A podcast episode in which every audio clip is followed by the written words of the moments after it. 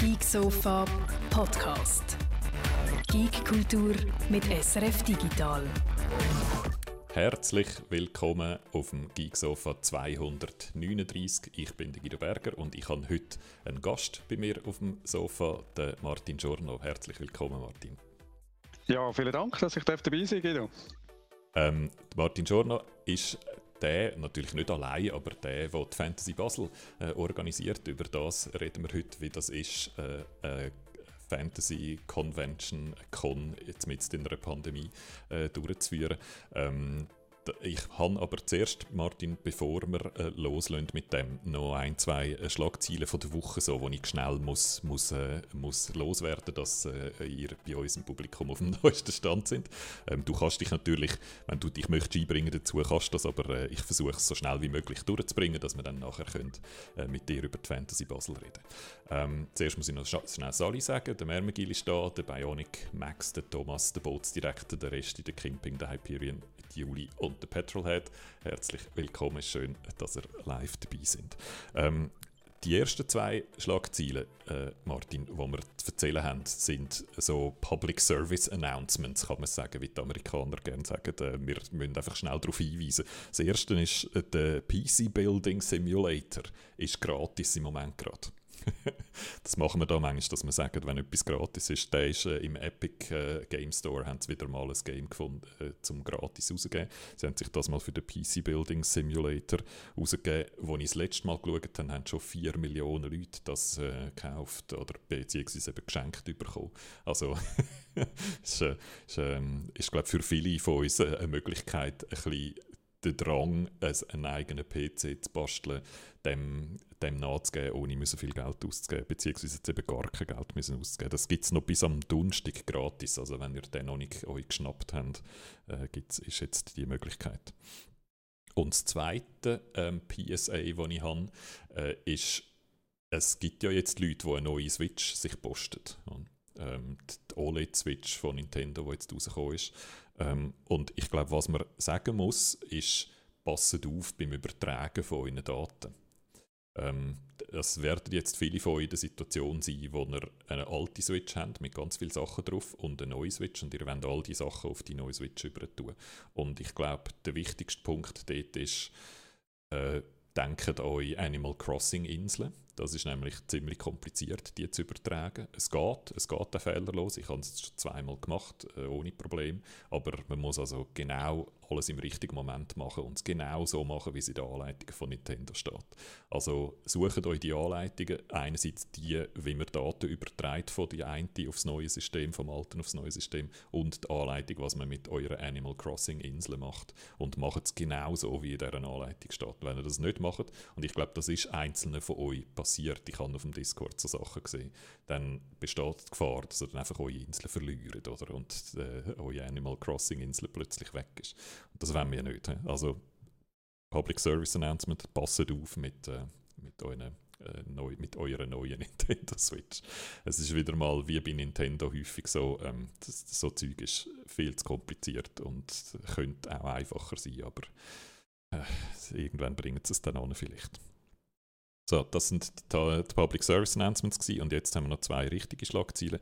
Die eine ist Epic studiere an einem Film, an einem Fortnite-Film um. Ich weiß nicht, ob du das Publikum bist, Martin, für das. Würdest du so etwas überhaupt schauen, einen Fortnite-Film?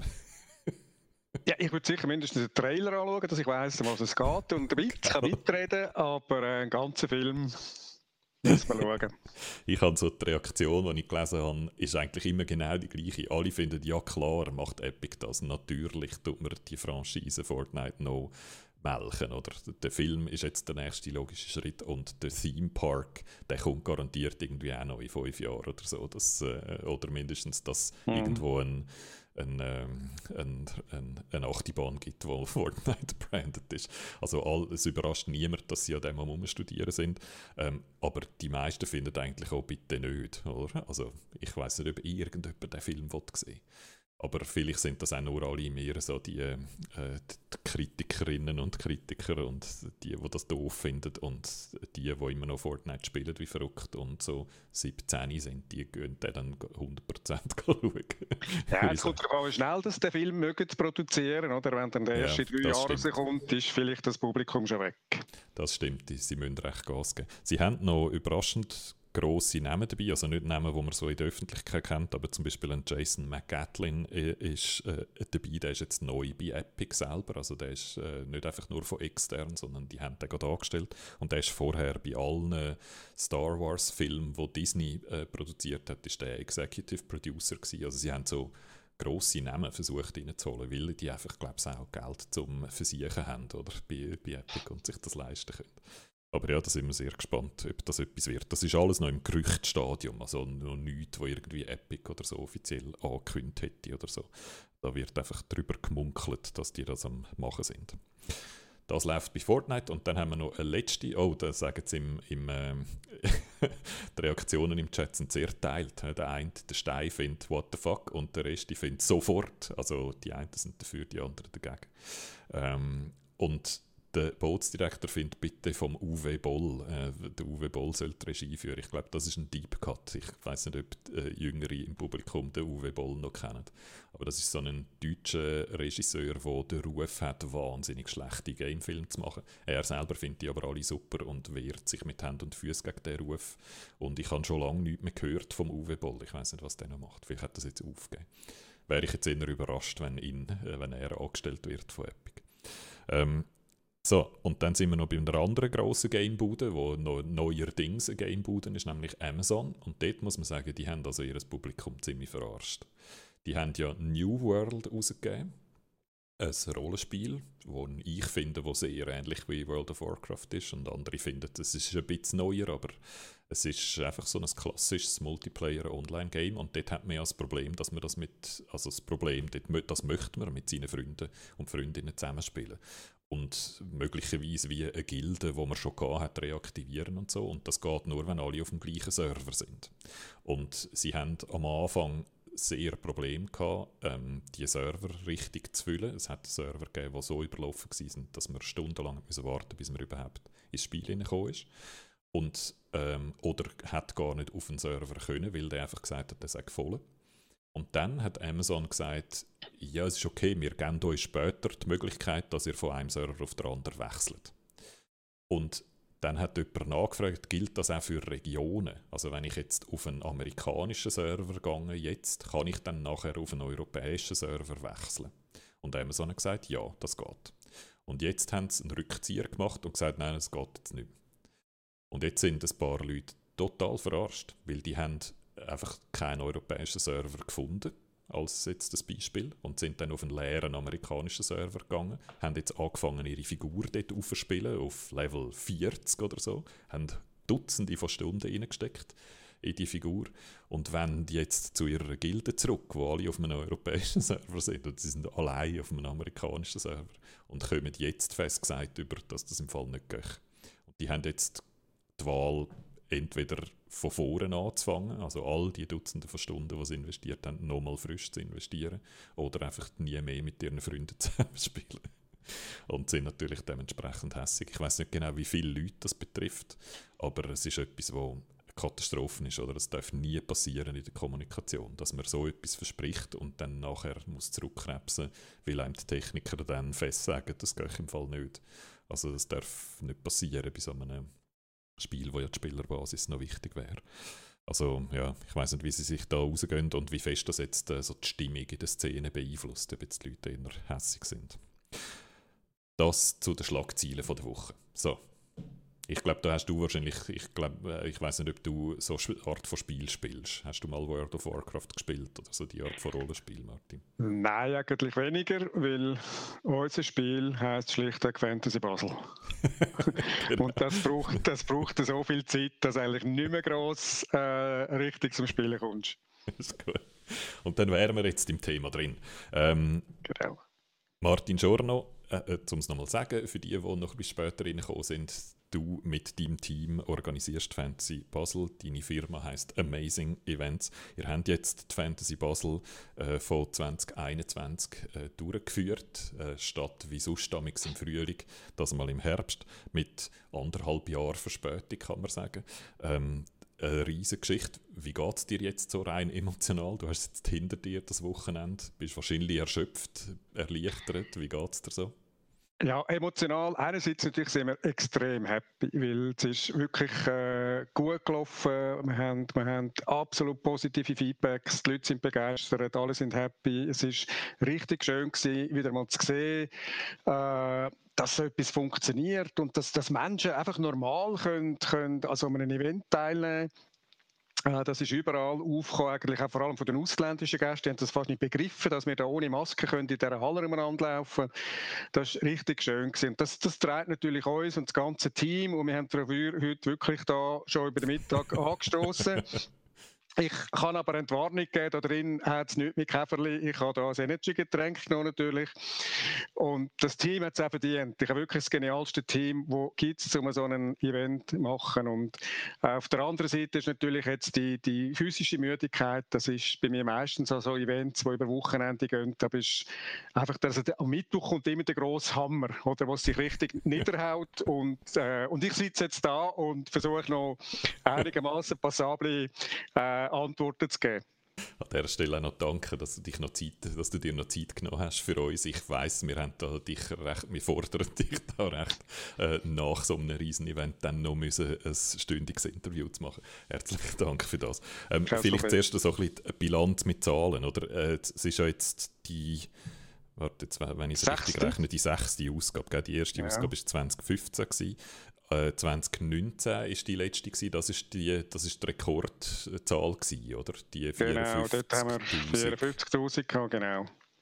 Ähm, ja. Ich finde die Zahl, die, darf, die, muss man immer so ein bisschen in, äh, in, in, Verhältnis setzen. Als Vergleich die Gamescom hat, wo sie das letzte Mal stattgefunden hat, mit Leuten 370'000 gehabt. Und wenn ich das dann auf pro Kopf abrechnen, oder? Die Schweizer Bevölkerung ist ja zehnmal kleiner als die deutsche, ähm, dann, dann würde ich sagen, so pro Kopf gerechnet ist das 50% grösser als die Gamescom. Also es ist wirklich eine grosse, eine grosse Messe. Eine, natürlich nicht in dieser Liga wie die Gamescom, aber jetzt für, für Schweizer Verhältnisse ist das mit äh, sehr grosse.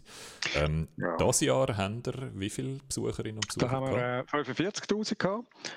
Und das ist auch jetzt für die Pandemiezeit, also vor allem wenn wir rundum schauen bei den Musikevents, äh, dass dort wirklich einschneidend weniger Leute hat, sind wir positiv überrascht worden, dass wir, dass wir auf die Zahl kommen. Ich persönlich habe eher mit ein bisschen weniger kalkuliert. Mhm. Und von dem her, ja, ist das richtig. Und wie du gesagt hast, das ist eigentlich auch für uns immer so ein kleines, auch noch immer ein bisschen ein kleines Wunder, dass wir in der kleinen Schweiz so ein Mega-Event äh, anbringen. Also von dem her von deiner Seite zufrieden mit der Besucherzahl? Wir sind absolut zufrieden und vor allem eben sind wir zufrieden einfach, wie, wie die Stimmung war, wie happy dass die mhm. Leute sind. Äh, das ist etwas, was wirklich super schön war. Wir haben extra ein bisschen breitere Wege auch gemacht, wir haben mehr Quadratmeter gehabt, also dass sich die Leute äh, wohlgefühlt haben, auch beim Umlaufen. Wir haben selten irgendwo Bereiche gehabt, wo wir, wo wir jetzt dicht an dicht gewesen wären.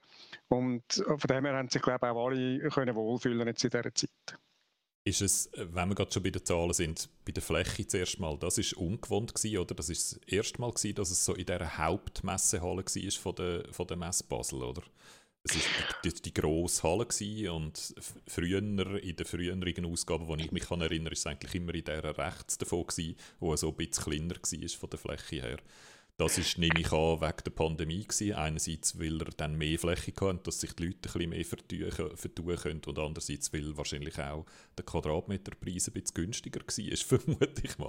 Ist das so? Nein, ich glaube, der Quadratmeterpreis war nicht die ausschlaggebende Rolle. Gewesen. Es ist... Äh vor allem der Aspekt, dass wir ja die äh, Zertifikatskontrolle haben müssen machen und durch das einfach mal Platz gebraucht haben, um die, die 12, 15 Stationen einrichten, die Lines, dass die Leute können anstehen Und äh, wir sind ja auch nicht eine Veranstaltung, wo, wo die von außen die grossen Schlangen provozieren, zum schöne Fotos machen, sondern wir wollen die Leute möglichst schnell rein haben. Jetzt im Herbst natürlich drinnen an der Wärme, wo es trocken ist. Und äh, das war mal der Hauptgrund, gewesen, dass wir einfach in die grossen Hallen nie sind, weil in der Halle 2 mit den kleineren Türen dort wäre das äh, relativ tricky gewesen. Dann. Und die früheren Ausgaben sind eigentlich immer die Schlangen eher vor den Hallen auf dem Messeplatz gewesen, genau. Und, genau, genau. Und jetzt haben ja. das eigentlich alles rein verschoben. Es hat so ein bisschen eine Schlange gehabt, also so, eine, so Geländer, ein paar, aber dort habe ich nie jemanden gesehen stehen an diesen zwei Tagen, wo ich war. Ja, so, sind alle immer einfach äh, Es hat jetzt schon mal so richtig, richtig Schlangen gehabt bis ins Hotel äh, Hyperion hindern. Das, das ist, äh, hat schon gegeben, aber wir haben dafür geschaut, dass es einfach zügig reingeht und mhm. dass die Leute dann gleich schnell in der Halle sind. Und am Freitag Freitag haben wir da äh, ein bisschen üben Da sind es noch nicht ganz so viele Leute wie am Samstag. Am Samstag haben wir dann das äh, sehr zügig abgewickelt und, und auch die Tore ein bisschen früher geöffnet, sodass mhm. eigentlich die, die Besucher alle äh, recht zügig in der Halle sind.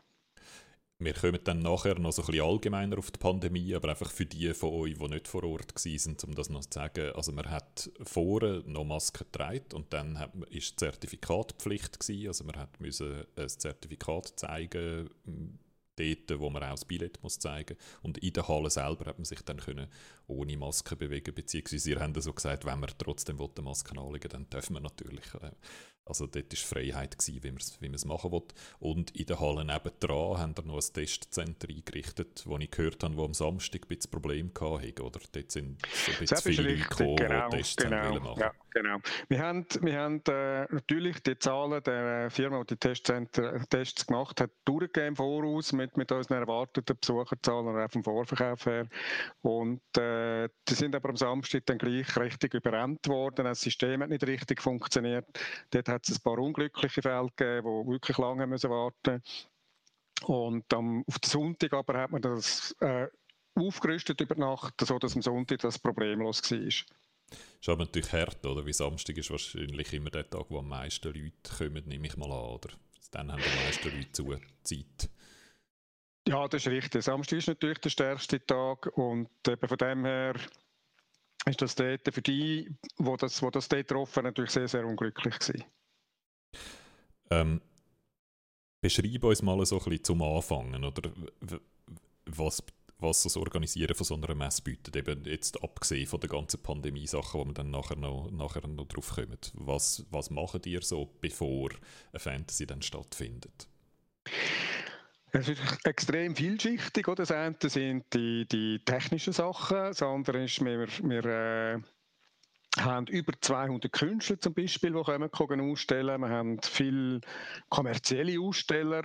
Äh, wir haben aber auch Ausstellungen, die wir reinholen. Mit kommerziellen Ausstellern, excuse, mit denen meinst du so die, die ganzen Läden eigentlich, die, die T-Shirts und Schwerter und so Sachen verkaufen? Genau, also das Merchandising oder halt die, äh, musst jetzt gerade speziell im Gaming-Bereich wo, wo Firmen sind aus dem Gaming-Bereich, die einen Stand mieten, genau.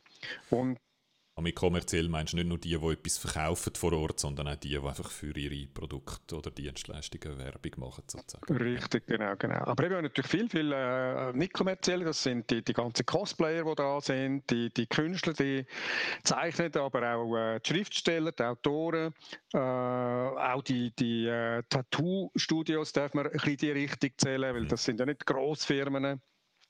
Und da gibt es natürlich ganz, ganz viele Geschichten zum Abklären.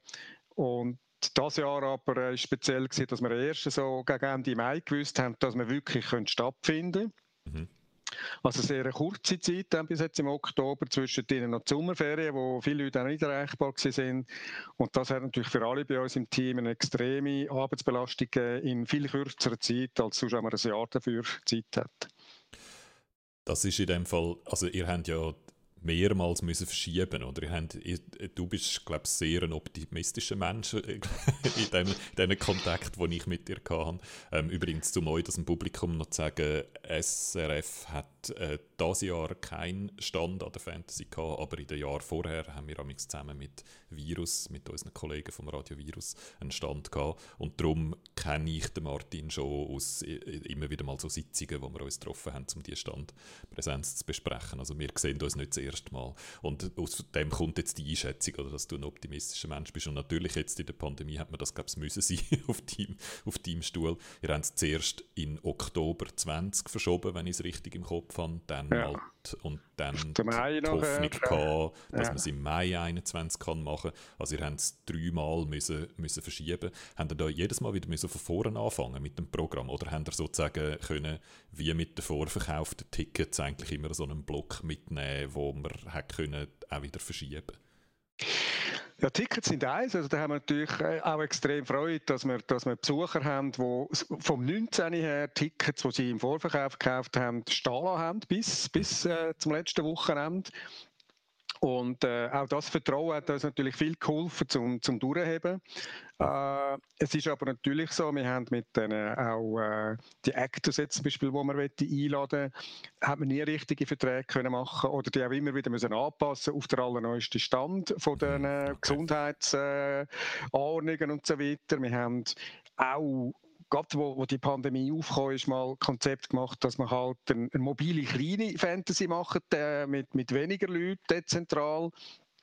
Und wirklich an vielen Konzepten geschaffen, äh, vor allem eben auch zum, zum unseren vielen Aussteller, die wir haben, die ein bisschen davon abhängig sind, dass sie können kommen dass sie können ihren, ihren Umsatz machen und, und äh, Leute kontaktieren, äh, um denen eine Möglichkeit zu geben, wieder bisschen Geld zu verdienen, weil mhm. für die ist ja alles auch einfach weg gewesen. Da hat niemand mehr irgendetwas verdient und viele von denen sind auch durch die Maschen durchgefallen von, von Hilfsleistungen. Also das ist für uns auch eine Motivation gewesen, einerseits für die, für die Besucher, aber auch für all die anderen Beteiligten, möglichst gleich wieder können eine, eine richtige Machen.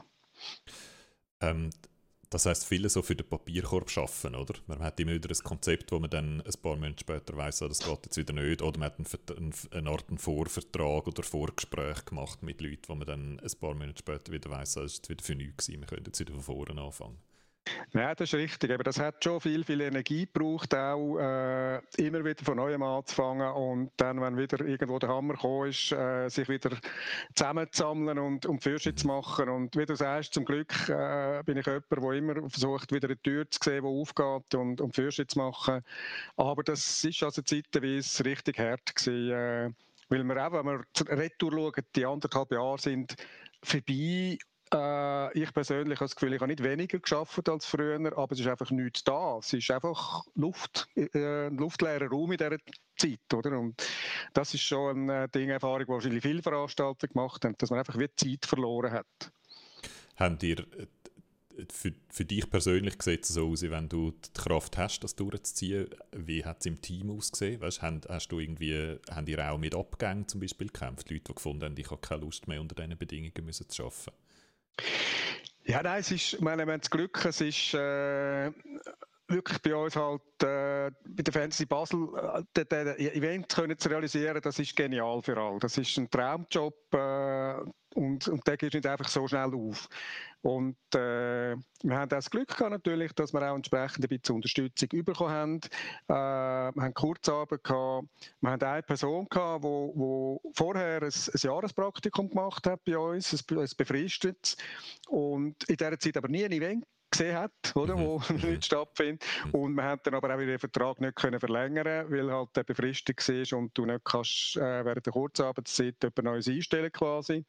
Und äh, das ist äh, natürlich etwas gesehen, wo, wir, wo uns all Veto hat, aber die Person werden wir dann hoffentlich auf den nächsten Frühling wieder bei uns haben.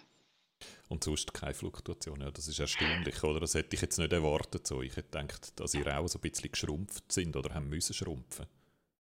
Nein, wir haben natürlich auch äh, wir haben die Büroräume, die wir äh, dazu gemietet haben, haben wir reduziert, äh, auch in dieser Zeit, weil man hat ja nicht gewusst, wie lange geht das, was kommt alles. Also wir haben überall, wo es geht, haben wir natürlich unsere Sparmaßnahmen getroffen auch.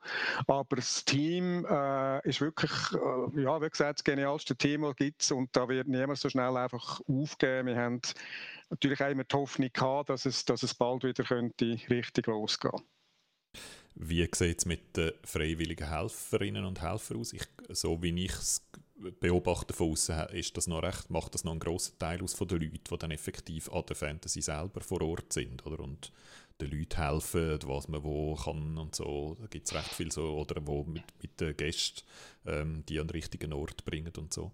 Wie sieht es dort aus? Haben ihr dort auch, äh, dort hat er ja, ich habe das Gefühl, dort hat es auch so ein eine verschworene Community gegeben von Leuten, die schon mehrere Conventions gemacht haben nacheinander, die das auch immer gerne wieder machen. Wie hat sich dort etwas verändert oder bewegt? Ja, eben überraschenderweise äh, ist das für uns, äh, eigentlich hat es äh, die Auswirkung gehabt, dass, wir fast mehr äh, Anmeldungen haben jetzt. Hm, okay. Und ist, wie du sagst, es ist eigentlich eine grosse Familie jeweils am Event. Wir sind, das sind über 250 Volunteers, die da äh, mitmachen. Solche, die seit Jahren dabei sind. Und das ist einerseits für uns irrsinnig schön, das zu sehen, dass die immer wieder alle mitmachen und, und eben zu unserer Familie gehören eigentlich. Und wenn man gehört, dass gerade bei Sportevents eher schwierig ist, zum Volunteers zu finden, dann sind wir da wirklich in einer guten Lage, dass wir ganz, ganz lässige Volunteers haben da und danken alle, die, die da dabei sind. Es ist, es ist genial, auf äh, so Leute können sich, sich abzustützen. Ähm, das tönt jetzt eigentlich alles immer so nach, ihr seid eigentlich das ganze Jahr beschäftigt. Ist das so, wenn kein Fantasy Basel ist, wenn kein Zürich Game Shows ist, das sind ja die zwei Shows, wo ihr vor allem dafür bekannt sind, dann macht ihr macht nichts anderes sonst oder macht Amazing Events auch noch etwas anderes als die Fantasy Basel? Also wir haben früher als, als Eventagentur natürlich ganz viele Events gemacht, jeder Größe. Wir haben dann auch so einen kleinen Teil zur Parade beigetragen und äh, haben aber jetzt in der Entwicklung von der Fantasy Basel und der Zürich Game Show einfach gesehen, dass das Zeit nicht für alles langt und dass wir äh, und haben uns dann immer mehr eigentlich jetzt auf die beiden Events konzentriert und die füllen wirklich das ganze Jahr. Das ist wahrscheinlich schon so ein, ein, ein Moment gewesen, wo ihr leer geschluckt habt, wo dann die Pandemie losgegangen ist. Ob das richtig war oder so auf die eine Karte die grossen Conventions zu setzen. Ja, gut, auch natürlich der, der Event, der Company-Event-Bereich, ist natürlich auch komplett weggebrochen. Mhm. Gleiche äh, rausgekommen. Genau. Wer dort jemand aufs Gleiche rausgekommen. Es ist, es ist äh, für uns mehr eigentlich das Bewusstsein gewesen, wir haben mit der Fantasy so etwas aufgebaut, so etwas Einmaliges, dass das kann wie nicht kaputt gehen in dem Sinn. Also wir haben immer gewusst, sobald es wieder irgendwo Licht im Tunnel gibt, können wir wieder stattfinden und, und es wird wieder gut wir sind jetzt immer so um die Pandemie am Circlen. Ich möchte die, die Warteschleife noch ein bisschen länger machen und noch schnell vorne anfangen. Wie ist die Fantasy Basel eigentlich entstanden? Du hast jetzt schon ein bisschen angedeutet, Street Parade, da kommst du her, oder? Du bist auch schon mal so bei der Street Parade dabei gewesen, eigentlich in der Organisation vor der Fantasy.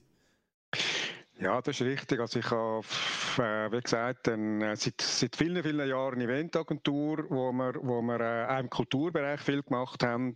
Ich komme eigentlich eher aus dem Kulturecke. Wir haben, ich habe ganz früher ein Kellertheater geleitet und, und mhm. Rockbands gemanagt und so weiter. Und bei der Parade äh, haben wir eigentlich im Hintergrund am Schluss dann ziemlich viel gemacht mit unserem Team. Und irgendwann aber gemerkt, dass wir da einfach ein, ein Change wollen, weil auch dort natürlich äh, der Event dann extrem viel Zeit und, und Kraft braucht alle Jahr und wir haben dann äh, intern im Vereinstripperät äh, habe ich irgendwann mal bekannt gegeben, dass ich aus dem Vorstand zurücktreten. Und haben, wir haben dann eine Übergangszeit vereinbart, wo man all die Jobs dann den, den neuen Leuten weitergegeben hat und in dieser Zeit haben wir natürlich bei uns überlegt, ja gut, was machen wir denn nachher?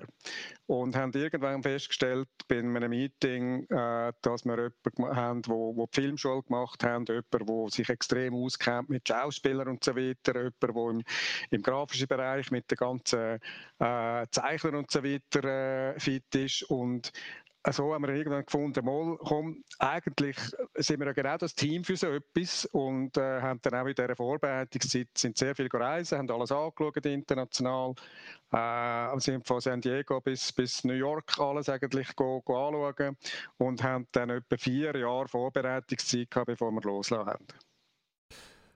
Also, also ein bisschen Zufall in dem Fall, oder? Nicht, nicht, in dem Fall nicht so eine, eine Marktanalyse im Sinne von, oh, in der Deutschschweiz fehlt noch so eine Fantasy-Gaming-Convention wie ein San Diego Comic-Con oder so, sondern mehr, ihr habt die Leute per Zufall im Team, die sich für die Art von Themen interessiert haben. Ja, das ist richtig. Also, der Meeting mag mich erinnern, da hat, haben wir irgendwann mal gesagt, du, aber was, was wäre jetzt, äh, Comic-Con wäre doch noch richtig cool. Und dann ist ein Aufschrei durch all und dann haben alle gefunden, wow, geil, cool, ja, lässig, machen wir. Und ich glaube auch, ja, wir haben nicht eine, eine Marktanalyse gemacht jetzt vom finanziellen Aspekt aus, sondern wir haben mehr geschaut, was passt er in der Schweiz? Was, was kann man da machen? Und, und äh, äh, was ist auch gefragt? Und wir, wir haben schnell gesehen, in der Schweiz haben wir jetzt nicht eine Comic-Kultur wie in Frankreich, Italien oder auch nur schon Deutschland und haben gesehen, dass wir auch weitere Bereiche dazu nehmen müssen, dass, es eben am Schluss ein rundes, gutes Erlebnis gibt für die Leute. Aber schon so eine San Diego Comic Con, das ist so ein Vorbild gewesen eigentlich der Fixstern. Ja, es ist natürlich eben so eine Art, das stimmt, das ist für alle Cons, das, das heisst, das ist die, die Mutter der Cons dort und, und äh, das ist, ja, als wir jetzt erst mal über sind, ist, ist das noch witzig gewesen. Wir sind vom Hotel, haben wir ins Kongresscenter laufen und haben dort am, an der Beach gesehen, wie die Leute auf Stühlen sitzen, Sonnenschirme, alle warten. Dann haben wir so gedacht, ja gut, ich glaube, wir müssen uns da hinten anstellen, oder? So, oder Reihen und schön auch warten, oder? Bis wir gefunden haben, nein, irgendetwas stimmt da nicht. Und, äh, sind dann in die Convention-Halle führen und, und haben dann gecheckt, dass die Leute alle auf ein Panel, auf ein bestimmtes warten. Mhm. Also die, die sitzen dort wirklich stundenlang, damit sie in der vordersten Reihe können sitzen wenn halt dann äh, die Big Big Stars dort auftreten. Und die Voraussetzung dort ist natürlich ganz anders, weil wenn Hollywood so nah ist, äh, die ganze Industrie dort haben, dann äh, hat man natürlich von Anfang an ganz ein anderes Programm, als wenn man dort in der Schweiz ist, äh, nicht in der EU, all die Grenzen rundherum. Äh, da haben wir mit, mit, anderen, mit einer anderen Ausgangslage zu tun natürlich. Und dein persönlicher Bezug zu der Thematik, die so an der Fantasy äh, ausgestellt wird? Ja, wie gesagt, ich habe mich eigentlich schon immer im Kulturbereich bewegt. Ich habe immer den Plausch an Leute, die, die Kultur machen, die Musik, äh, bildende Kunst. Ich habe einmal eine Galerie gehabt, ein paar Jahre lang. Und äh, ich bin aber selber immer der, der mehr halt die organisatorische Seite abdeckt äh, und versucht, die Leute zusammenzubringen, Plattformen zu gestalten. Äh, das ist eigentlich das, was mein Job ist. Also einer, der ermöglicht eigentlich. Aber du hast jetzt nicht ein, du spielst selber nicht Dungeons and Dragons oder bist ein Gamer oder ein Cosplayer. Nein, in dem Sinne nicht. Ich, die jetzt gibt es ab und zu da mit dem jungen Herr, den wir da bei uns haben, äh, Runde Nintendo oder Brawl Stars oder so, gerade aktuell. Aber sonst eben, es ist ja schlichtweg einfach Zeit, die fehlt. Also der, auch jetzt gerade vor der Fantasy sind sicher etwa sechs Wochen, sieben Tage Woche gewesen. Da äh, kommst du nicht mehr Kraft, um irgendetwas spielen. Ähm, zum noch schnell bei dem Vorbild-Angle bleiben Polymanga äh, ist etwas gewesen, wo ich zum Beispiel ein paar Mal war. Ja, ein paar Mal ist richtig, ich glaube zweimal oder so, bevor schon dann die Messen in der Deutschschweiz losgegangen sind. Also die Welschen, habe ich das Gefühl, unsere Kollegen in der Romandie haben schon früher so die Art von Convention gehabt. Also die Polymanga gibt es Ah, ich weiß es gar nicht, seit 2005, genau, ich habe es notiert. Also viel, viel, viel länger schon als die Fantasy Basel. Habt ihr euch auch, habt ihr auch dort übergespienzelt die Romandie, wie es die machen und euch dort ähm, äh, versucht zu orientieren? Ja, selbstverständlich sind wir auch dort schauen, wie das aussieht, was da abgeht. Äh, Im Welschland ist natürlich die, die Comic-Kultur generell grösser, auch speziell dann Anime und, und alles, was äh, japanische Kultur ist. Das ist äh, dort viel stärker vertreten als in der Deutschschweiz. Und es hat ja auch im, im Welschland unten im Unterwallis mal, mal ein, äh, Comic, ein Comic-Mess gegeben, auch zeitlang.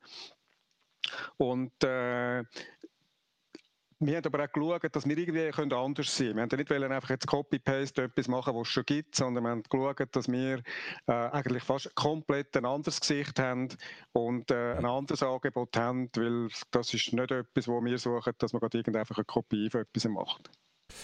Ihr sind ja eigentlich, also ihr macht es jetzt schon, schon ein Weile, aber eigentlich so im Vergleich kurz, oder? Die Polymanga gibt es seit 2005. Die San Diego Comic Con habe ich jetzt gerade nachgeschaut, die gibt es schon seit den 70er Jahren, also noch unter anderem Namen und so, aber gibt es schon viel, viel, viel länger. Was hast du das Gefühl, warum hat es das vorher in der Deutschschweiz nicht gegeben? Einfach weil der Markt zu klein ist und weil die Comic-Kultur fehlt? Oder gibt es noch andere Gründe, dass man das in der Deutschschweiz bevor euch gar nicht probiert hat?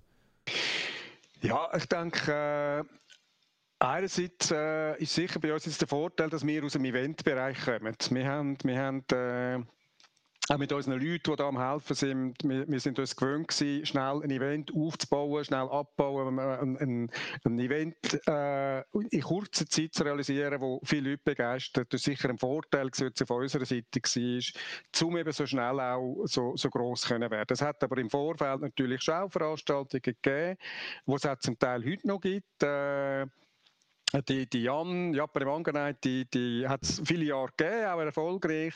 Akine Matsuri wird es weiterhin geben.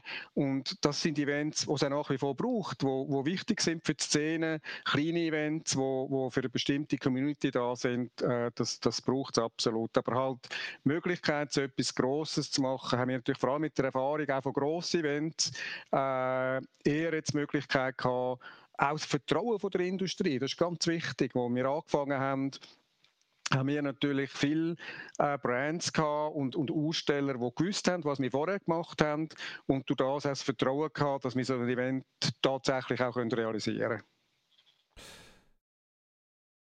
Und okay, und äh, das heißt, es ist mehr so von den eigenen Fähigkeiten ausgegangen und du also, würde das dann im Umkehrschluss bedeuten, vorher hat es einfach niemand genug groß gedacht.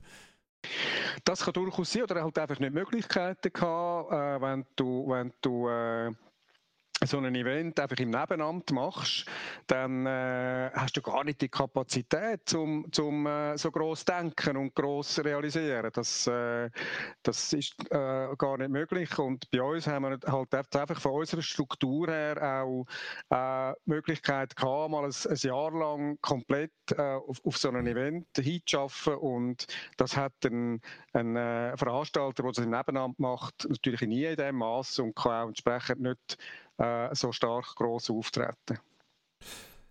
Nachher würde ich sagen, ist dann eigentlich ein rechter Boom losgegangen. Oder? Also von außen gesehen habe ich das eigentlich immer so als einen Boom wahrgenommen. Oder einerseits ist die Fantasy Basel selber gewachsen, ihr selber habt dann zusätzlich noch gefunden, wir machen jetzt noch eine zweite Show im Jahr, die Zürich Game Show, ähm, aber auch andere. Ähm, Swiss Toy, wo, sich, äh, wo eigentlich so eine klassische Spielwarenmesse war, hat sich angefangen zu wandeln, digitalisieren und ist dann irgendwann von der Swiss Toy Digital zum Hero Fest geworden.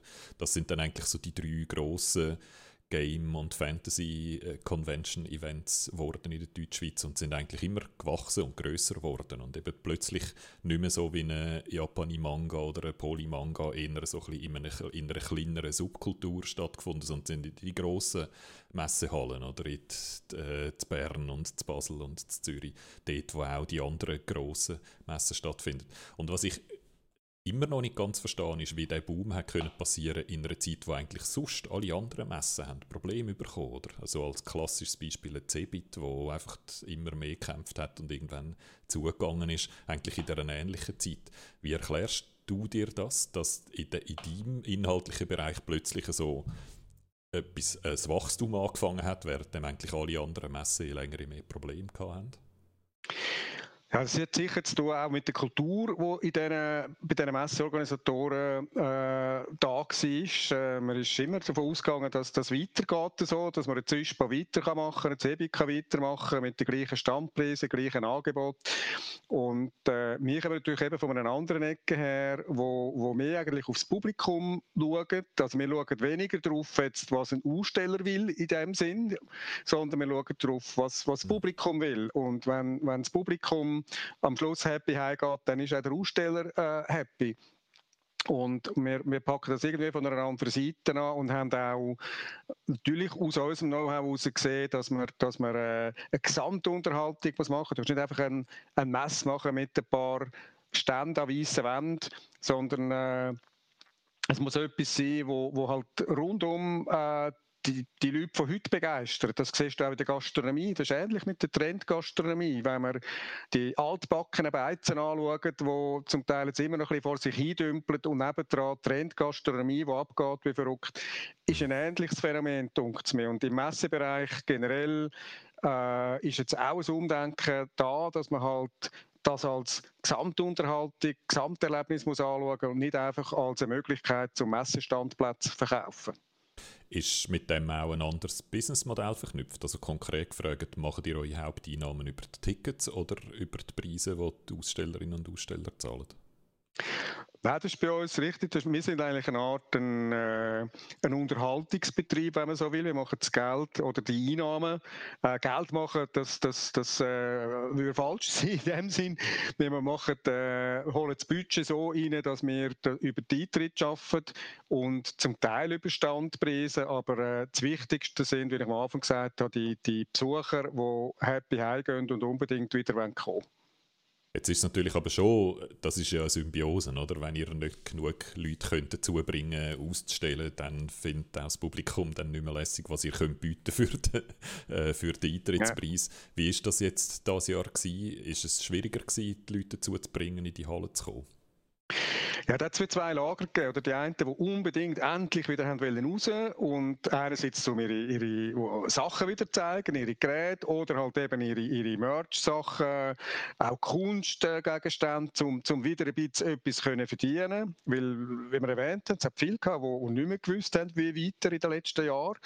Äh, und dann gibt es natürlich die Aussteller, die ganz grossen, wo, wo wie EA, äh, Sony und so weiter, die halt weltweit immer noch ein, ein Eventverbot haben, wo, wo äh, als Brand im Moment noch nie können teilnehmen und äh, so, das war natürlich auch eine Challenge gewesen, jetzt zu schauen, wie können wir ein Programm machen, das die Leute begeistert, auch wenn jetzt zwei, drei Brands halt mal nicht dabei sind.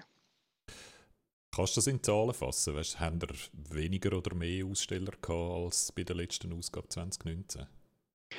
Ja, oder hat es innerhalb Verschiebungen gegeben? Es hat eher ein Verschiebungen gegeben. Wir haben, wir natürlich ein, zwei Sachen dazugenommen. Wir haben jetzt zum Beispiel äh, den, den Bereich Urban Art ausgebaut äh, weil wir dort gewusst haben, einige Künstler sind auch froh, wenn sie wieder mal ihre Bilder zeigen und ein paar. Sachen verkaufen. Und für uns aber ist das äh, für Besucher natürlich ein Mega-Erlebnis. Wenn man gesehen hat, was die Künstler dort in, in diesen drei Tagen äh, angebracht haben, auf die Wand gesprayt oder gemalt haben, das ist der Oberhammer. Und äh, so haben wir eigentlich können Erlebnis bieten für Besucher, wo man jetzt nicht wahrgenommen hat, dass dann eben den anderen Aussteller vielleicht nicht da war. Insgesamt sind es wahrscheinlich zahlenmäßig etwa gleich viel gewesen. Und geldmäßig, um dort nochmal ein bisschen nachzuhaken, ich fange jetzt so rauszuspüren, wenn in dem Fall, oder sag mir, ob die These stimmt, wenn ihr in dem Fall das Geschäftsmodell eher auf die Ticketpreise ausgerichtet ist, dann fällt es auch weniger ins Gewicht, wenn ein Grosser plötzlich abseit und die Standgebühr nicht mehr zahlt. Oder während dem jetzt bei einer klassischen Messe wie einer Cebit vermute ich, dass dort vor allem die Standgebühren wichtig sind, oder? dass die, die Haupteinnahmen über die Standgebühren machen. Und wenn dann anfangen die Grossen abspringen und die Standgebühren nicht mehr zahlen, wird es dann plötzlich eng im Budget. Ist das bei euch in dem Fall weniger ins Gewicht fallen, weil ihr eh schon eher auf die Tickets ausgerichtet sind? Das Budget ist natürlich immer ein heikles Thema bei so einer Grossveranstaltung. Das ist ein Mega-Event äh, und, und wo ganz viel muss zusammenpassen, dass am Schluss das Budget so rauskommt, dass man sagt, man könnte, man könnte Rechnungen zahlen und im Idealfall noch so viel Führerschein machen, dass man eben wieder ein Pölsterli hat, ein, ein, ein, auch eine Aktionsmöglichkeit dann für die nächste Messe. Und wenn man jetzt nicht in den Vorjahren seriös geschafft hätten, hätten wahrscheinlich auch die Pandemiezeit nicht wirklich überlebt. Äh, wir haben schon früher immer äh, gut geschaut, dass man eben mit, mit dem Budget gut umgeht und nicht, nicht Ausgaben macht, die wo, wo, äh, nicht nötig sind. Auf der anderen Seite sind wir auch so Spinner und, und sagen halt, wenn wir irgendwo eine Ausstellung sehen, oh, komm, das muss jetzt sein, die holen wir auch noch rein, das ist geil.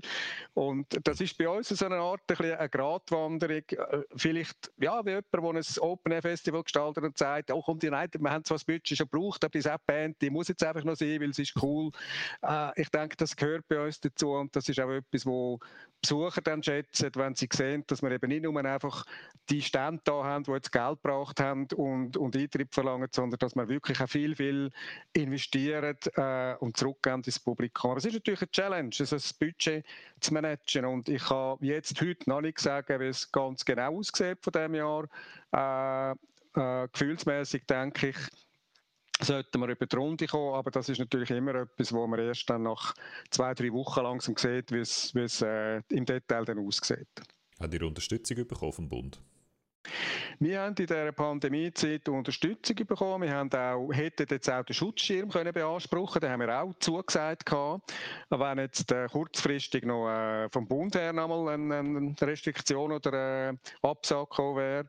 Also ich muss sagen, da, was wir seitens äh, äh, Behörden und so weiter äh, erlebt haben, ist absolut positiv. Natürlich haben wir nicht so viel bekommen, dass wir hätten können einfach aufschnaufen und zurücklehnen. Aber es sind wichtige Bausteine gewesen, um uns als Veranstaltung jetzt in dieser Zeit äh, quasi überzuretten. Jetzt, sind, jetzt haben wir es gemerkt, oder jetzt sind wir aus der Warteschlaufe rausgegangen und gehen jetzt voll in die Pandemie. Äh, meine Wahrnehmung war so, gewesen, eben in einem Boom, es geht immer schön vorwärts mit diesen mit Fantasy-Conventions oder Gaming-Conventions in der Deutschschweiz. Die wachsen jedes Jahr äh, und dann kommt einfach so der Hammer von dieser Pandemie und beerdigt einfach die, die, die ganze Branche, inklusive die Messen, für eine sehr lange Zeit. Ist, ja, es ist jetzt sehr eine offene, allgemeine Frage, aber wie ist es euch so gegangen in dem? Wie, wie ist das gewesen, in den Hammer reinzulaufen aus dem Nichts? Ja, am Anfang ist natürlich wie bei allen einfach die grosse Verwunderung gewesen. Zuerst haben wir so gesagt, ja nein, komm, das ist in zwei, drei Monaten ist das wahrscheinlich wieder vorbei und hast dann mal so ein, bisschen ein, ein halbes Jahr früher geplant. Dann hat man gemerkt, hm, geht glaube gleich nicht so äh, schnell. Und äh, ja, es ist, es ist etwas gesehen, was natürlich alle auch verunsichert hat, wo man, wo man ja, nicht gewusst hat. Und je länger es gegangen ist, dann hat man eigentlich dann noch mehr Unsicherheiten gehabt. Äh, es hätte ja auch können sein, dass man jetzt keine Impfung gefunden hätte und dass das immer noch weitergeht oder dass wieder irgendeine Welle grosse da von irgendeinem Land, wo halt nicht so die Möglichkeiten hat wie wir, äh, wo, dass sich da wieder zurückschwappen. All die, die Möglichkeiten, die haben wir natürlich immer vor Augen gehabt und, und äh, ja, wie wir schon gesagt haben, ist eigentlich die Motivation bei uns einfach wir wissen, dass wir, dass wir extrem viele Leute glücklich machen mit unserem Event. Es ist, es ist äh, eine gute Geschichte, die wir daran arbeiten und wo man, wo man sich darauf freuen kann. Und, und das ist das, was uns immer wieder so ein bisschen äh, geholfen hat. Aber man hat natürlich es hast null Planung können machen. Auch finanziell mhm. hast du nicht gewusst, wie geht es jetzt mittelfristig, langfristig. Und äh, denke eben, bei uns haben wir jetzt noch, noch, noch Glück gehabt. Wir haben gesagt, wir haben, wir haben im, im Vorfeld auch geschaut, dass wir eine kleine Reserve haben können aufbauen. Andere Veranstalter, die diese Chance nicht haben, die haben natürlich ganz andere Probleme gehabt um das noch schnell ein bisschen zu konkretisieren, wie viele Leute sind ihr im Team? Also nicht ohne die Freiwilligen und so, die dann am Event selber dabei sind, sondern einfach die, die das ganze Jahr fest angestellt sind. Wir sind sechs Leute bei uns, plus natürlich eins, zwei, drei Freelancer, die dann intensiver amig, äh, dabei sind, aber im Team, da im Büro sind wir sechs Leute.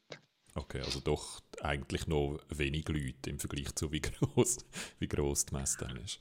Das ist richtig. Also wenn man vergleicht mit anderen Messen, wo man sieht, dass da 20, 25 Leute äh, an so einer Messe arbeiten, ist es bei uns äh, ein extrem kleines Team, ja.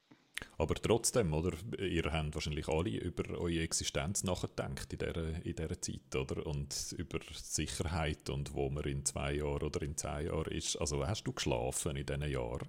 Steckst du so etwas einfach weg oder hast du auch so die schlaflosen Nächte gehabt und dich gefragt, ob das Sinn macht, das weiterzuziehen? Ja, das, das ist absolut sicher so. Also ich habe auch äh, meine, meine schlaflosen Nächte und auch Wochen gehabt, wo man nicht gewusst hat, ja, macht das, macht das Sinn so? Äh, das ist richtig, aber äh, letztlich, äh, wie gesagt, ist, ist äh, haben wir natürlich immer wieder Grund gehabt, um ein bisschen Hoffnung zu haben und, und äh, wir haben natürlich ganz viele verschiedene Konzepte auch, auch angeschaut. Wir haben uns natürlich auch gefragt, ja, äh, wie wollen wir die Veranstaltung künftig gestalten? Jetzt auch unter dem Aspekt, eben, wo, wir, wo wir die ganze Pandemielage oder auch sonst gewisse weltpolitische Sachen anschauen. Äh, wie wollen wir unser Leben gestalten? Wie wollen wir unsere, äh, unsere Events gestalten? Und da sind natürlich intern auch Diskussionen gewesen und, mhm. und etwas, was jetzt da speziell zum Beispiel auch immer sich ein bisschen herausgestellt hat, dass wir, dass wir eigentlich wo immer möglich nur noch das machen, was uns Freude macht. Und dass man mhm. nicht mehr gross in Zwänge hineingeht, wo man irgendwelche Deals muss machen muss, die schwierig sind und, und, und äh, wo man nur macht wegen Geld oder so, sondern das ist etwas, wo man jetzt gesagt hat, komm, das, das Leben ist zu kurz, wir wollen, wir wollen Sachen machen, die uns Spass machen und, und wirklich nur noch Deals, wo man dahinter stehen und die lässig sind und alles andere, also irgendetwas, äh, das gibt es immer, dass man äh, mal, mal irgendwo einen Vertrag müsste machen, wo man dann sagt, aber nein, der Vertrag ist jetzt nicht wirklich so cool. Äh, da wollen wir konsequenter sein und wirklich äh, einfach für uns, für die Freude und für die Freude vom, vom, von den Besuchern etwas machen. Ich sehe schon so, das ist glaube ich noch vielen Leuten so gegangen in der Pandemie, dass man das auch so genutzt oder mindestens die einen das genutzt haben, um so Standortbestimmungen zu machen und grundsätzliche Sachen zu hinterfragen, wo man im normalen Jahr, wo einfach alles normal läuft, vielleicht äh, weniger Gelegenheit findet dazu. Und ich höre auch wieder den Optimist, der auch die schlimme Situation sofort wieder umdeutet in etwas, wo man kann dran wachsen kann und wo, wo man Chancen sieht. Ja, ich glaube, das, das muss man ja auch. Ich meine, du, du, die andere Möglichkeit ist, dass du verzweifelst und, mhm. und äh, das wäre schade, weil äh, eben wir haben, wir haben absolut lässiges Publikum, wir haben lässige Mitbeteiligte. Äh, es gibt auch generell im Leben äh, viel, viel coole, schöne Aspekte und wo man wo man immer wieder muss schauen muss, dass man sich an denen orientiert und sich eben nicht abreißen lässt von, halt, von, von äh, schwierigen Geschichten, wo, wo dann auch ja, einem könnten in einen, in einen negativen Kreislauf hineinziehen. Jetzt haben wir es überstanden. Es ist jetzt vielleicht noch ein bisschen früh, die, die, die Gedanken anzustoßen, aber ich vermute, dass die bei euch eh schon passiert sind. Was kommt jetzt nach, äh, nach dieser Messe? Oder? Also irgendwann es ist ja, niemand weiß jetzt, wie wir aus der Pandemie genau rauskommen und wie es genau dann weitergeht nach der Pandemie, ob sie irgendwann mal endlich vorbei ist. Aber äh, diese Frage haben ihr euch sicher gestellt, oder wie geht es jetzt weiter? Was kannst du uns schon sagen?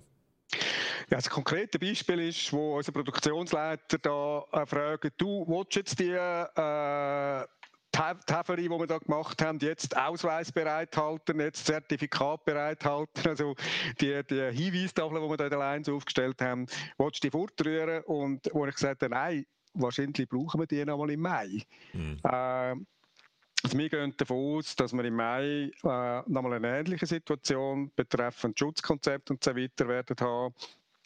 Und alles Weitere mache ich eigentlich gar keinen Plan. Wir nehmen das, wie es kommt. Wir müssen, wir müssen mit diesen Situationen umgehen, die, die gegeben sind und dort das Beste daraus machen. Aber eben äh, intern ist uns bewusst, wir müssen, wir müssen weiterhin in die Richtung denken. Das hat auch bisschen damit zu tun. Wir haben das Jahr zum Beispiel äh, wenig Leute aus, aus, aus Amerika eingeladen als Gäste oder auch aus anderen Ländern, wo wir gefunden haben, hm, könnte schwierig sein mit den Flügen. Das ist etwas, was man fürs nächste Jahr jetzt mal zumindest bis Ende Jahr muss beobachten. Wie ist die Reisemöglichkeit international? Aus, aus welchen Ländern macht Sinn? Wir haben zum Beispiel ganz gute Freunde in Neuseeland, von der Veta, die jetzt schon zweimal auch gerne hätten wollen mhm. kommen, nicht haben können kommen.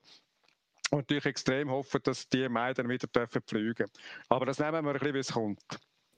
Ich frage jetzt trotzdem noch so ein bisschen in eine allgemeinere Richtung, weil ähm, ich habe äh, eine, eine, Gefahr, die ich habe, ist, dass eben etwas Ähnliches passiert, wie bei den anderen Messen auch passiert, nämlich, dass die grossen Hersteller eigentlich je länger, je weniger so ein Interesse haben, an die Messen zu gehen und immer mehr eigentlich das Gefühl bekommen, wir könnten das eigentlich auch selber. Oder ich glaube, das sehe ich so als Hauptproblem von, der, von einer E3 zum Beispiel oder eben von einer Cebit oder auch einer CES in Las Vegas, ähm, dass dort äh, Leute wie, wie Sony oder Nintendo oder Microsoft oder Samsung immer mehr finden, ja, wenn wir äh, selber einen Stream machen, dann schauen den genauso viele Leute oder vielleicht sogar noch mehr Leute wie die, die dann extra auf Las Vegas gehen für das.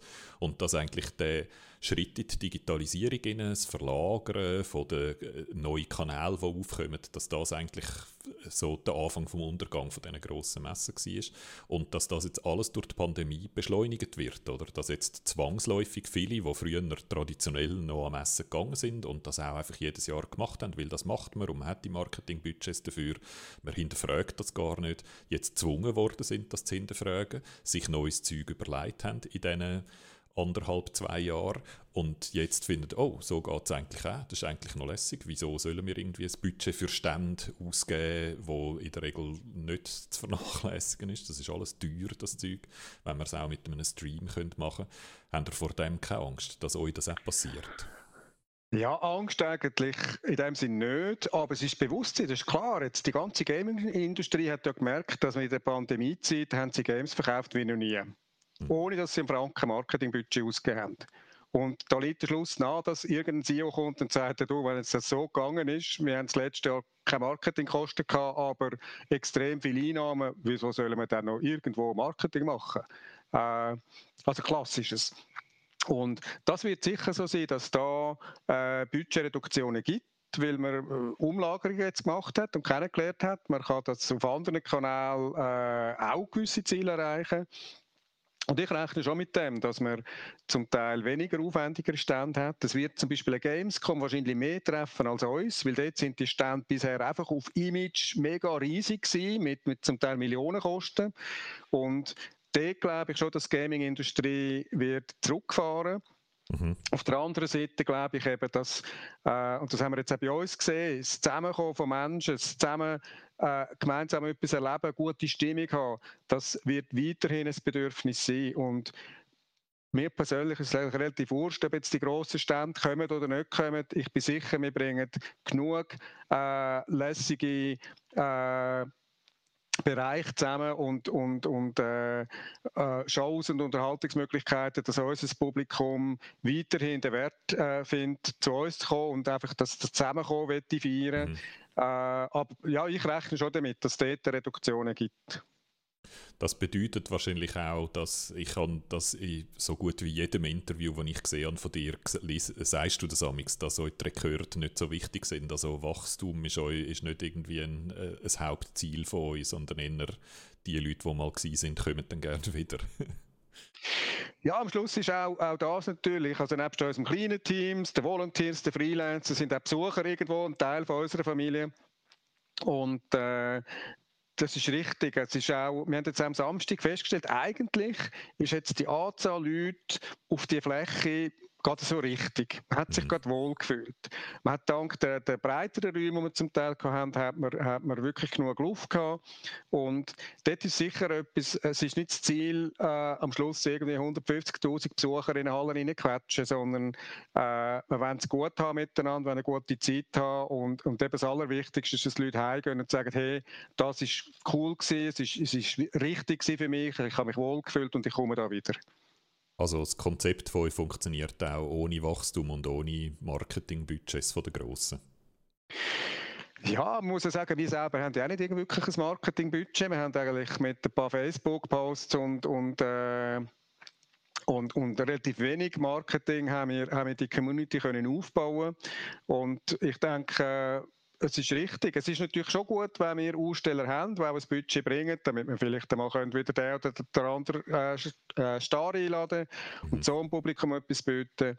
Aber wir, wir schauen, dass, dass wir nicht abhängig sind von so Zwängen jetzt aus der Wirtschaft, sondern dass wir unser Event auf jeden Fall eben zusammen mit dem Publikum können machen können. Das ist jetzt wahrscheinlich noch so ein bisschen die Erleichterung, weil es jetzt endlich wieder gut gegangen ist und den grundsätzlichen Optimismus, aber es tönt so, wie wenn sich die Leute, die jetzt denken, ach, das ist vorbei mit so Conventions und das kommt nie mehr nach der Pandemie, äh, die können sich, äh, denen sagst du jetzt sozusagen, nein, nein, das geht weiter, wir finden das super so. Ja, ich glaube, das, das, das sieht man jetzt Ding. Äh, wir, gehen, wir gehen dann in ein paar Wochen auf Wien zu unseren Kollegen von der Wiener Comic Con. Ich bin sicher, auch dort wird es viele, viele Besucher haben, die einfach das schätzen, dass man wieder zusammenkommen kann. Äh, und auch einen Platz hat, wo man eben als Community kann, kann sein, kann so sein, wie man will. Und ja, eben am Schluss äh, muss ich sagen, wir haben, wir haben jetzt die vielen Events, die wir gemacht haben, vom, vom äh, auch als Agentur noch mit äh, Silvesterfeier im Badrutzpalast St. Moritz und so weiter. Wir haben noch nie so ein dankbares und angenehmes und cooles Publikum gehabt wie jetzt an dieser Fantasy Basel und darum werden wir alles daran setzen, dass wir, dass wir weiterhin zusammen die Con jedes Jahr auch feiern können abgesehen von ähm, der konstanten Unsicherheit, die wir jetzt müssen, überstehen äh, über eine sehr lange Zeit, was ist so das Schwierigste das Jahr? Ja, etwas, was sicher eben tricky war, ist, die, die Gäste alle aus dem Ausland reinzuholen, weil jedes Land auch in kurzer Zeit immer wieder die Rahmenbedingungen geändert hat, mit Impfen, ja, nein, was braucht es jetzt zur Einreise. Äh, wir haben eben einen Gast äh, am Schluss wir in, in, in England bleiben, weil man einfach gemerkt hat, das funktioniert nicht. Äh, der hat am Schluss zwar können in die Schweiz kommen, aber nicht mehr zurück. Mhm. Und äh, weil einfach die ganzen Rahmenbedingungen so schwierig sind. Und das ist schon äh, aufwendig gewesen, wo wir, wo wir äh, ja, nicht wirklich können planen bis zum Schluss. Und dann hat ja am Samstag noch ein Problem mit einer Demonstration, die stattgefunden hat in Basel, gleichzeitig mit Fantasy. Das ist nämlich auch ein, ein heikler Moment für, für dich und dein Team. Ja, ist richtig. Wir haben äh, zwei Tage vorher gehört, dass die Demo am Samstag vor quasi unserem Haupteingang durchgeht und dann noch die Schlusskundgebung äh, auf dem äh, Platz macht beim Parkhaus.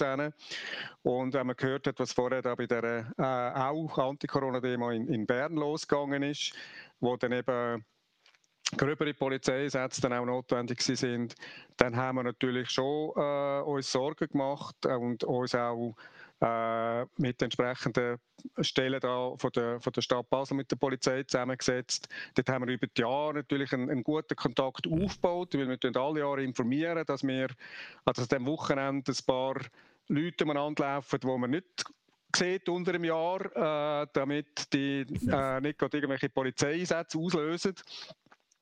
Und äh, dort haben wir immer eine gute Zusammenarbeit gehabt und haben auch dieses Jahr dann äh, sehr nah können zusammenarbeiten und, und wir haben natürlich bis zum Schluss nicht gewusst, gibt es jetzt noch eine Gegendemo, kommt die noch mhm. auf den Platz und da sind wir aber sehr gut betreut worden auch und auch ist auch zugesichert worden, dass wir äh, da gut geschützt sind.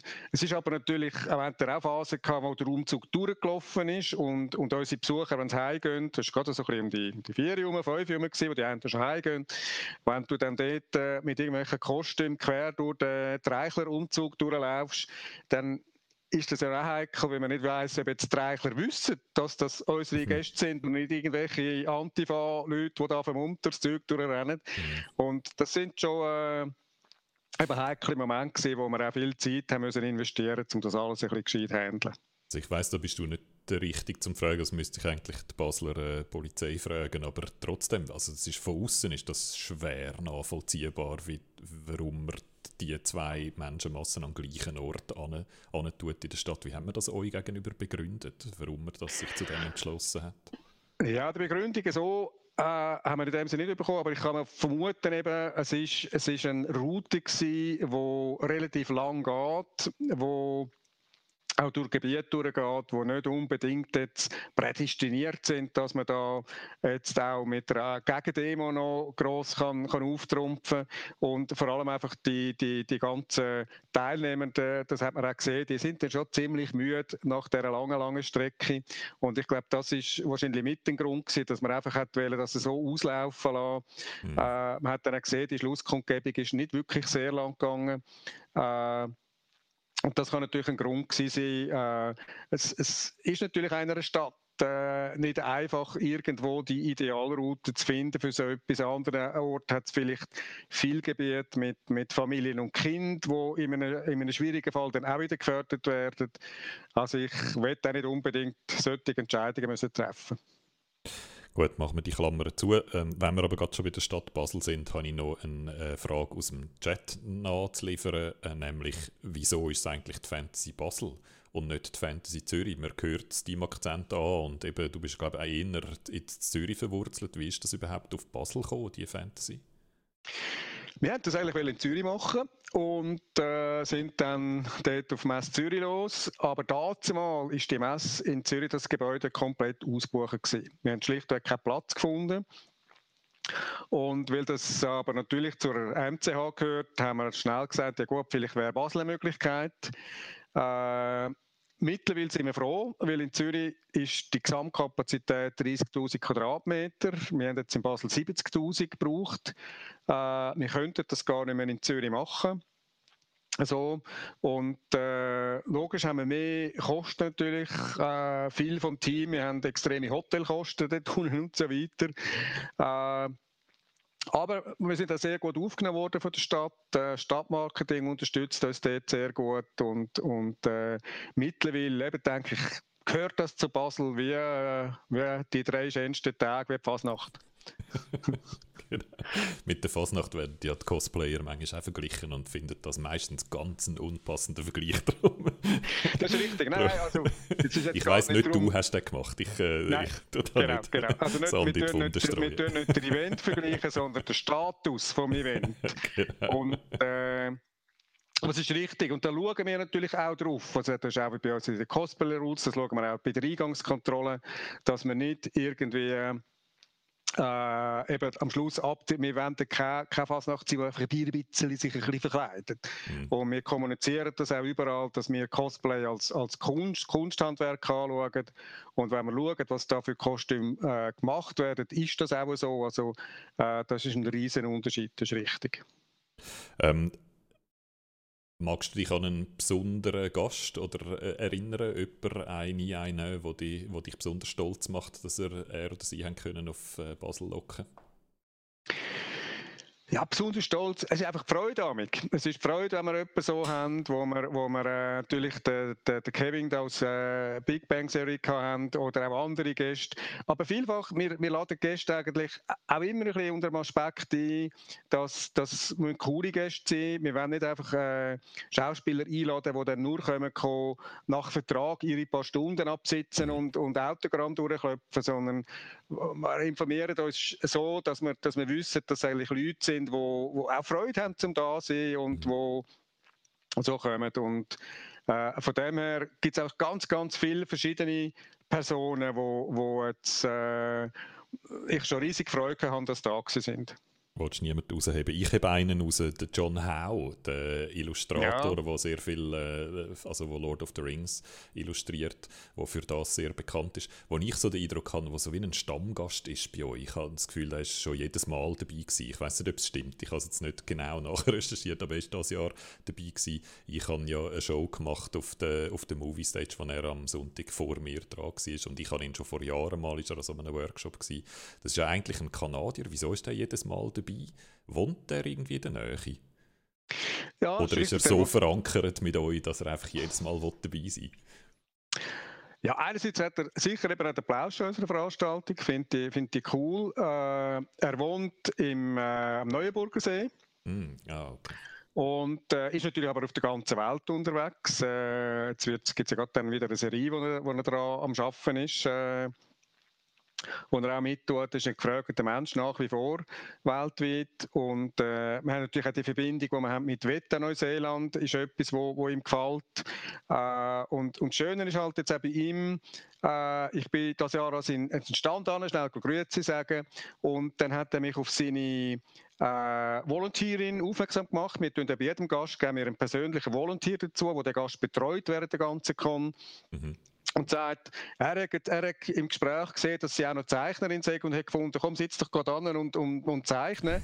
Also, äh, das, ist, das ist extrem cool, äh, wenn, wenn jemand nicht einfach den, den, den Star quasi markiert, sondern, sondern Freude hat, auch junge Leute äh, zu supporten und, und, und Chance zu geben, sich auch so zu präsentieren. Und das, ist äh, ja so ein weiterer Punkt, ich sagen, eben, mit so Gästen sind wir extrem gern zusammen und, und äh, freuen uns natürlich, wenn, dass wir eben auch John Howe als, eigentlich als Weltstar im, im Illustrator- und Filmbereich, dass wir dort zu den Stammgästen zählen. Das haben ihr in dem Fall, oder? So eine Art wie Stammgäste, die einfach gern jedes Jahr dabei sind, die nicht jedes Jahr neu beackern dass sie kommen, sondern wo es eigentlich wie gesetzt sind fast.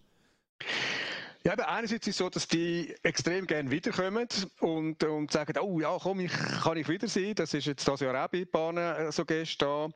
Und bei uns ist es natürlich auch so, dass wenn man halt auch mit ihnen zusammen ist und, und eine gute Zeit hat, dass man es auch, auch gerne wieder wette haben. Und das ist ein bisschen das Dilemma. Wir wollen natürlich alle Jahr auch neue Gäste vorstellen, aber die Familie wächst alle Jahr und mhm. äh, dort muss ich dann wieder schauen mit dem Budget.